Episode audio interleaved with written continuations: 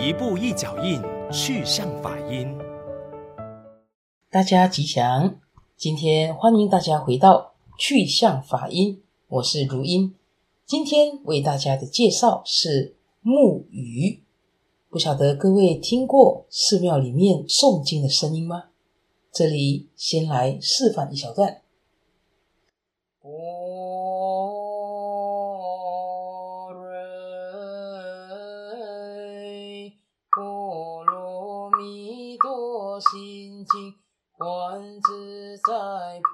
萨行深般若波罗蜜多时，照见五蕴皆空，度一切苦厄。我是木鱼，我的身体本是在高山上的常绿乔木，后来给人们从高山上砍伐下来，送进了佛具店里。命运在工匠的手里替我安排了，我一变就成了佛教诵经用的木鱼。先天赐予我的声音是非常的洪亮，独独的音声像扬子江的流水，又像太平洋的怒涛。我一直都是夹杂在很多法师们悠扬而婉转的经声及佛号声，分外显得。今生肃穆，佛号庄严。我在数百人、数千人的人群中，每个人都会听着我的号令，每个人都会跟随我一字一音的念着，从没有参差不齐的现象。店外人听到我的声音，更能够引起他肃然起敬之心。人们或许会怀疑，佛教既然是讲慈悲，又为什么用木鱼做成鱼形在诵经的时候敲打呢？原因是一切的鱼类，它的两个眼睛都是终日睁着不闭的，所以出家人取此意以示精进，不敢稍微懈怠。我终日受着人的恭敬，他们在念经的时候一定把我捧在平起胸口，名字称的为合掌。当胸的鱼子，不用我的时候，很慎重的把我放在佛座的旁边。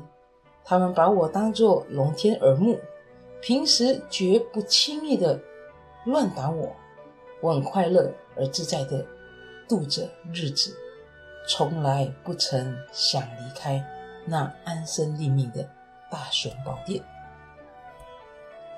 木鱼是佛门中鱼形木质的法器。诵经的时候敲打的法器之一，通常呢是以桃木、樟木或黑檀木雕刻，配合鱼身中空的共鸣腹腔，使声音清脆远传而沉定，具有摄心的效果。在诵经法会的梵呗的时候，木鱼还有提神及作为节拍器的功能，一方面让诵经的人。将心靠在木鱼的声音中，不落入自己昏沉及妄想中；一方面以木鱼规律敲击的节奏，让经文的念诵富有韵律感，保持不快不慢的一致速度。正如修行的道念、心念要能不急不虚，绵绵密密的行持在中道中，发长远心。精进用功，当然，此外诵经敲打木鱼，取决于鱼的特性。不论在水中悠游或静止不动，眼睛都是睁着不休息。佛门取精进的特性，彻勉修道者要用功，不可懈怠。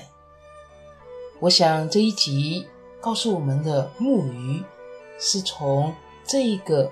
法器当中，提醒着我们大家，我们也要学习这个特性，精进不懈。尤其现在的时代，我们要能够正精进，保持着每天每个时刻都能够向前一步，不断的进步自己，不断的突破自己。一天一天的进步，一天一天的向前，就是我们的迈向成功之路。祝福大家都能够平安吉祥，阿弥陀佛。